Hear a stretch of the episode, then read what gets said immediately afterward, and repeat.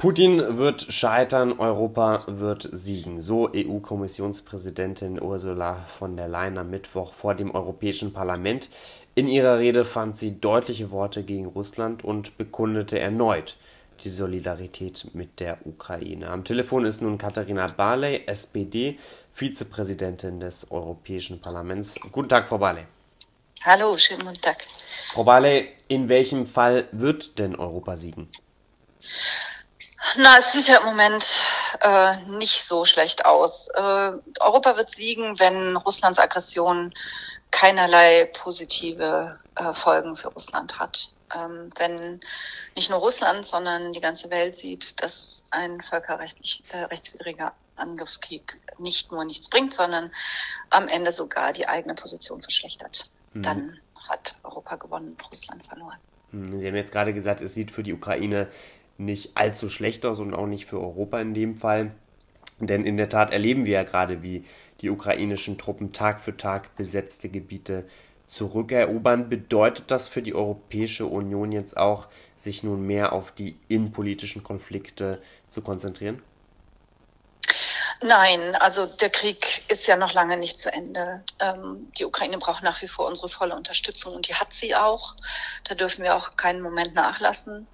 Ähm, aber natürlich haben wir auch innerhalb der Europäischen Union jede Menge Probleme, die dringend angegangen werden müssen. Das eine schließt da das andere auf keinen Fall aus. Mhm, und dann bleiben wir kurz nochmal beim Thema Ukraine-Russland, denn die Ukraine zu unterstützen bedeutet ja auch, Russland scharf entgegenzutreten. Auch da fand ja heute Frau von der Leyen ähm, einige Worte und ähm, wie man Russland entgegentritt, ist ja derzeit gerade durch die Sanktionen. Die EU hat jetzt mittlerweile ähm, etwas weniger als zehn Sanktionspakete mittlerweile verhängt. Ähm, man weiß nur nichts von den Wirkungen. Wie wirken denn diese Sanktionen? Können Sie da was sagen? Naja, wir sehen schon einiges an Wirkungen. Wir sehen, dass ähm, zum Beispiel die russische Armee große Probleme hat, ähm, ihr, ihr Material intakt zu halten, weil oft ähm, zum Beispiel Ersatzteile fehlen für Nachschubfahrzeuge oder ähnliches. Ähm, wir sehen, dass äh, die Oligarchen unzufrieden werden und das ist eine sehr wichtige Gruppe in Russland. Äh, wir sehen auch, dass äh, ja, dass sich wirtschaftlich in Russland einiges tut zum Negativen hin. Und ähm, das sind schon eindeutige Sanktionen. Vor allen Dingen, dass eben wir die, die herrschende Klasse treffen, die jetzt ja auch sogar mit Visabeschränkungen bedroht ist. Mhm. Und dass nicht mehr die, die, die Kinder alle schön in der Schweiz studieren können oder in Großbritannien, wie das bisher war. Ähm, das ist, das ist schon etwas, was sich, äh, was sich sehr deutlich auswirkt. Hm, nun konnte man ja Russland auch nur deswegen so scharf entgegentreten, weil ähm, die Europäische Union sich in der letzten Zeit, in der vergangenen Zeit ähm, mehr oder weniger geeint gezeigt hat. Jetzt steht ein harter Winter an mit äh, vielen innenpolitischen Problemen, auch gerade in den Mitgliedstaaten. Wir sehen jetzt auch immer mehr, wie häufig bei den letzten und kommenden Wahlen wahrscheinlich Rechtspopulisten an Regierungen kommen, die eher Putin nah sind. War es dann auch das mit der Geeintheit der Europäischen Union?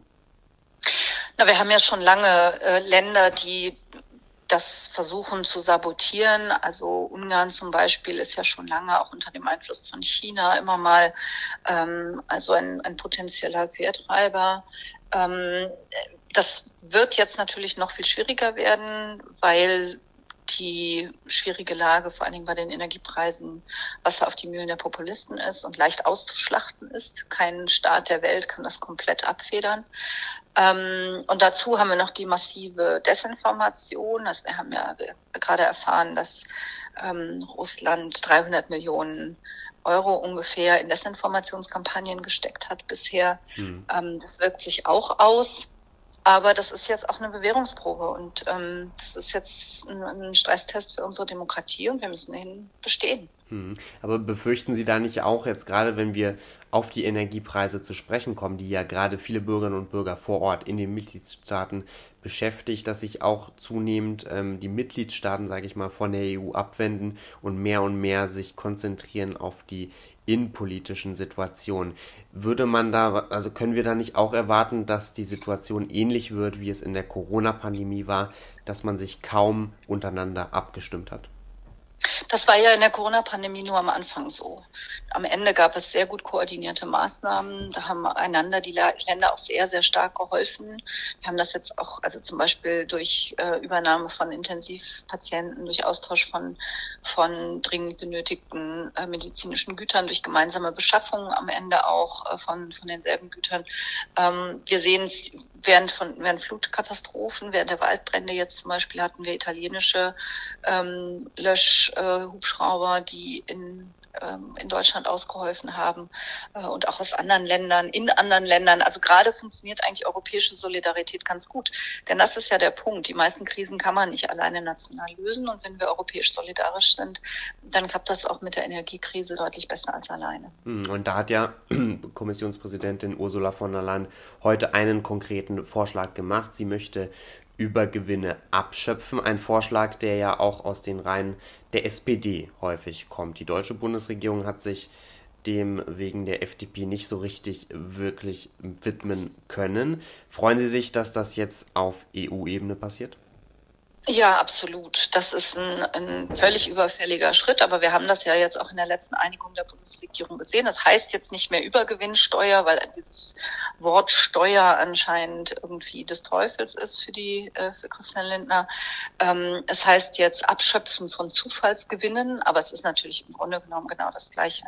Es geht darum, dass diejenigen, die überhaupt nichts verändert haben an ihrem Geschäftsgebaren, aber denen sozusagen die Gewinne jetzt in den Schoß purzeln, ähm, wegen dieser, wegen dieser Situation, dass die von diesen Gewinnen den Großteil für mich am liebsten abgeben. Wie das im Einzelnen genau ausgestaltet wird, das müssen wir jetzt aber auch noch sehen. Mhm.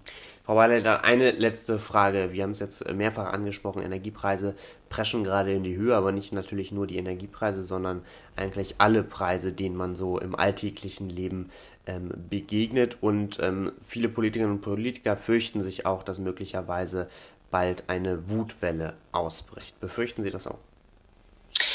Ähm, die Gefahr ist da. Ähm, ich weiß nicht, wer letztens gesehen hat, da wurde ein, ein, ein Video veröffentlicht, wo bei einem AfD-Parteitag die Mikros aus Versehen offen geblieben sind, nachdem da irgendwas schon beendet worden mhm. war. Und da sagten die untereinander, es ist gut für uns, wenn es schlecht geht in Deutschland. Dann haben wir die besten Chancen als AfD. Also die wollen eigentlich, dass es den Deutschen schlecht geht, ähm, damit sie selber davon profitieren können.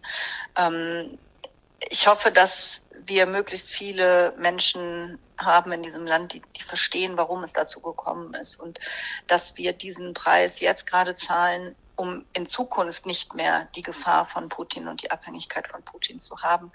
Ähm, da müssen wir jetzt einmal durch, äh, damit es äh, danach nicht mehr passieren kann. Wenn wir jetzt nicht so entschlossen handeln würden, dann hätten wir die Gefahr nur verschoben sagt Katharina Barley, SPD, Vizepräsidentin des Europäischen Parlaments, heute hier im Interview bei Politik mit Stil. Frau Barley, herzlichen Dank für Ihre Zeit. Sehr gerne.